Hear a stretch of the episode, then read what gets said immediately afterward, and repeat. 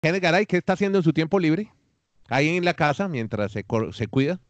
Mm, eh, pues le cuento, señor Nieto, y le cuento, Dani, que además de hacer radio y grabar informativos y demás.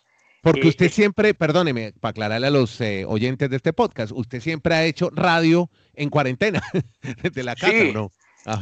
al menos en los, en los últimos tiempos. Claro. y yo, yo aspiro a una cosa, además de todo eso, hemos tratado de ver algunas cosas en Netflix, de leer. Yo, hay una, hay una psicóloga chilena hay una psicóloga chilena que siempre me gustó mucho. Eh, se llama Pilar Sordo, la recomiendo. Estoy leyendo uno de sus libros. La ah, libertad de ser quien soy. Hay un catalán que también tiene un libro. Ustedes que quieren que les recomiende libros. Eh, que se llama Los lentes de la felicidad. El doctor ah. Santandreu, como Santander, pero ah, Santandreu. Eh, que son, que son parte de los libros que estoy leyendo. Pero ¿sabe qué, qué me parece? porque de todo sale algo positivo y Dios tiene un plan perfecto.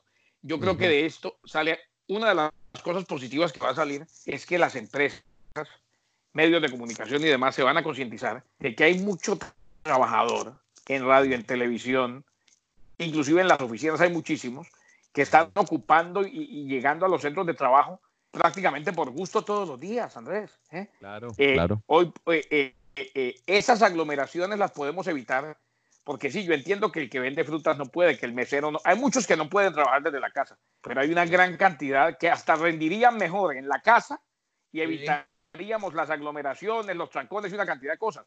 Eh, hablamos de secretarias, de vendedores, de locutores de radio. ¿Usted se imagina donde eh, se limitara la presencia de en, radio, por ejemplo, donde ya se logra un sonido espectacular con, con muchos aparatos, donde se limitara la presencia en las emisoras? Eh, al control de sonido. Claro. Cada emisora. ¿eh? Y así. pero claro, es que eh, el mundo va por ahí. Porque es que uno se pone a ver en, en, cabinas de radio, por ejemplo, en nuestros países, con los colaboradores y demás, se meten ocho en una cabina. Y esos, y esos ocho toman el bus, van en carro. En fin. Pueden ser portadores. Sí, a mí me pareció muy interesante el ejercicio de Today, el que veo mucho en BC, que la conductora eh, está en el estudio central, Savannah Godfrey, y, y, la otra señora, ¿cómo se llama? Era Kobe, está desde el estudio, la otra desde la casa, el corresponsal en Washington desde la casa. Todos hicieron el programa vía Skype. Hoy el Skype está funcionando. Y, el que hace, y el que hace el, tiempo aquí a nivel local en Connecticut, en NBC también, pero en el noticiero local, el que hace el tiempo desde la casa y se ve hasta mejor. Es que hoy por hoy con la aplicación esa de TVU, que inclusive es para celular, ¿eh? eso es una maravilla. ¿eh? Oh, o sea, eh, eh, uno, uno lo que, lo que debe, la, gente, el mundo se debe concientizar.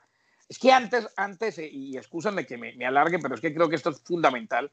Antes como que eh, erróneamente y por una cuestión más cavernícola y picaperera, como, como que relacionábamos el trabajar bien con tener que ir y, e ir dos horas de ida y dos horas de vuelta. Y... Kenneth, Kenneth, dígalo, no le dé pena pagaban por horas nalgas en la radio. Por estar uno sentado ahí sin hacer nada. Pero totalmente. Yo, en ese, tema me siento identificado con un meme que me hizo reír mucho anoche, que dice, cuando te das cuenta de que a tu estilo de vida normal se le dice cuarentena.